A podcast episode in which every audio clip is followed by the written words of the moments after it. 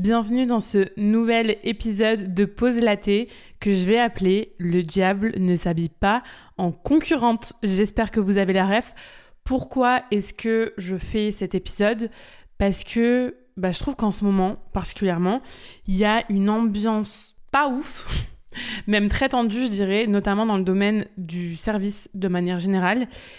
Et ça s'entend parce que euh, bah, je suis pas sans vous apprendre qu'il y a de plus en plus de prestataires de services qui se lancent, de plus en plus de community managers, de plus en plus d'assistants digitales, de plus en plus de graphistes, de plus en plus de coachs, vraiment en tout genre. Et forcément, même s'il y a énormément de demandes aussi de l'autre côté, hein, bah, ça crée naturellement des tensions dans chaque secteur d'activité. On me demande souvent quel rapport moi j'ai avec la concurrence. Et franchement, je pense que j'ai une approche sans me lancer des fleurs, enfin un peu quand même, mais bref, très saine de la chose. Donc je me suis dit que ça pourrait être intéressant de vous partager mon point de vue sur le sujet. Et puis bah si ça peut apaiser le cœur de certaines, parce que honnêtement, des fois je vois de ces mesquineries et autres coups bas en tout genre entre concurrentes.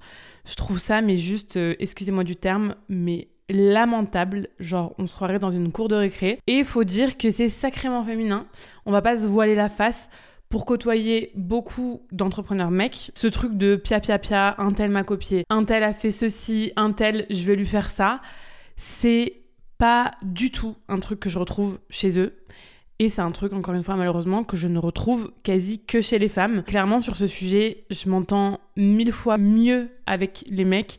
Ça m'attriste énormément qu'on soit comme ça entre femmes. Moi, faut savoir que je suis vraiment dans mon monde des bisounours en mode de tout le monde à sa place, girl support, etc. Je suis vraiment admirative de chaque nana que je vois se lancer dans le même domaine que moi. Mais clairement, c'est loin d'être le cas de tout le monde et c'est dommage à mon sens pour plusieurs raisons.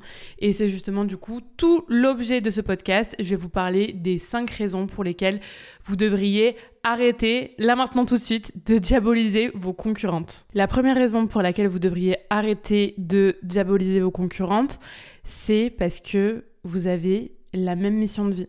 Alors ça va paraître utopiste pour beaucoup, je le sais, mais c'est la vérité. Quand on exerce le même cœur de métier, finalement, c'est parce qu'on participe à la même mission commune. Tous les coachs sportifs veulent que les gens se sentent mieux dans leur corps. Tous les community managers veulent soutenir l'entrepreneuriat en aidant les boîtes à développer leur chiffre d'affaires.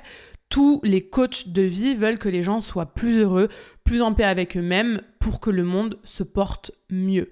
Donc finalement, vos concurrentes, elles participent avec vous à une mission qui vous dépasse toutes. Et cette mission, je pense qu'elle est bien plus importante que vos égaux. Si vous mettez des bâtons dans les roues à vos concurrentes, finalement, vous faites plus, à mon sens, de mal à la mission que vous êtes supposé porter que du bien à votre ego. Deuxième point, deuxième raison, et là, j'aimerais que vraiment vous concentriez un maximum sur ce que je vais dire. C'est pas parce que quelqu'un achète chez une concurrente qu'il n'achètera pas chez toi. Je vais vous donner des exemples très concrets parce que je les connais et parce qu'ils sont réels. C'est pas parce que moi, Jessica, je vais dans un resto italien que je vais pas aller dans un autre resto italien. C'est pas parce que j'achète des bijoux chez une créatrice A que je vais pas en acheter chez une autre créatrice B. J'ai des clientes qui achètent chez moi mes formations et qui achètent aussi des formations de Tony ou d'autres formateurs. En fait, la concurrence, c'est pas un jeu à somme nulle. C'est pas si lui il gagne, moi je vais perdre. Il faut arrêter de penser comme ça. Vous pouvez très bien cohabiter tous ensemble en harmonie et même être complémentaires selon les goûts, selon les besoins, les envies à un moment T de chacun. Troisième raison d'arrêter de flipper de la concurrence, c'est que la concurrence, c'est profondément sain. Pourquoi? Parce que ça permet aux acteurs d'un marché de se dépasser et donc de faire grandir le marché en question. Les quelques marchés qui ont encore des monopoles, c'est tout simplement les pires pour la clientèle. Je pense notamment à la SNCF qui a le monopole euh, des rails depuis, euh, bah, depuis euh, des dizaines et des dizaines d'années. Clairement, c'est un secteur qui n'évolue pas, où il y a plein de problèmes. Je pense que celles qui prennent le train habituellement peuvent en témoigner parce que quand on n'a pas de concurrence, ben, naturellement, on se repose sur nos lauriers. On va avoir tendance à pas améliorer nos offres, à pas améliorer notre expérience client, à pas améliorer notre com. Bref, c'est pas du tout stimulant et donc c'est ni bon pour les entreprises ni bon pour les clients. Quatrième raison d'arrêter de diaboliser vos concurrents, c'est que la concurrence, ça peut être source, ça peut être opportunité de business. Encore une fois, l'idée, c'est de se positionner non plus en tant que cow-boy qui est là pour buter la moindre personne qui fait la même chose, mais d'avoir le pif un peu plus fin et de se dire, ok, j'ai des concurrentes, c'est comme ça. Maintenant, comment est-ce que je peux en tirer profit? Et c'est comme ça que naissent les collaborations. Les collaborations sur un contenu, par exemple un reel, ou même sur une offre, vraiment co-créer une offre de A à Z. Encore une fois, sachez que c'est pas parce que vous donnerez de la lumière à une concurrente que votre communauté va vous oublier pour elle. Ça marche pas du tout comme ça.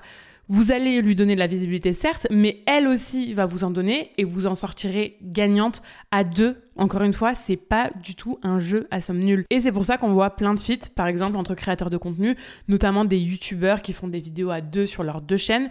Ou même un autre truc qui me vient en tête, c'est Burger King qui avait proposé à McDo de s'associer sur un burger en commun. Je crois que c'était le Big Mac euh, et le Whopper du côté de Burger King pour en faire un mix et pour co-créer ce burger ensemble. Donc voilà, l'idée c'est de comprendre que s'allier, collaborer avec des concurrents, ça peut vraiment vous permettre de grandir tous les deux en même temps. Et la cinquième raison pour laquelle vous devriez arrêter de diaboliser vos concurrents. En fait, là, non, c'est pas vraiment une raison, mais c'est plus un message que j'aimerais vous passer. Encore une fois, ouvrez bien grand vos oreilles, prenez des notes, ce que vous voulez, c'est arrêter de vous bloquer. Combien d'entrepreneuses, combien de clientes à moi je vois se bloquer parce que un tel a sorti cette formation. Alors moi je peux pas la sortir parce que sinon on va dire que je la copie.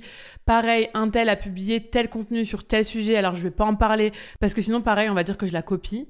Vous sur réfléchissez. Si on veut toujours sortir l'offre que personne n'a jamais sorti, parler du sujet dont jamais personne n'a parlé, on fait jamais rien en fait. C'est autant s'arrêter là et dire euh, bah je me lance pas dans le biz parce que quoi qu'il on invente quasiment jamais rien, on innove certes, on fait les choses différemment avec nos personnalités, avec nos univers, avec une expérience client améliorée, mais il faut clairement arrêter de se dire elle elle a fait ça donc moi je vais pas le faire.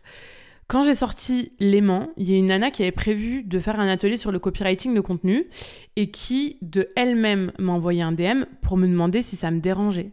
Et franchement, j'ai limite halluciné parce que je suis qui moi, Jessica, pour dire à telle personne dans mon domaine de pas sortir une offre parce que j'ai sorti quasi la même. Je veux dire, j'ai rien inventé. Je pense, certes, être une personne assez créative, mais moi aussi, je m'inspire de plein d'entrepreneuses, de plein de créatrices. Bref, j'ai le monopole de rien. Et il y a de la place pour tout le monde. C'était même pas le même format, hein, puisque pour le coup, elle, c'était un atelier, moi, une formation. On n'a pas la même audience. Peut-être qu'il y a des meufs qui vont accrocher avec sa personnalité et pas avec la mienne, et inversement. Et dans tous les cas, j'ai juste pas mon mot à dire.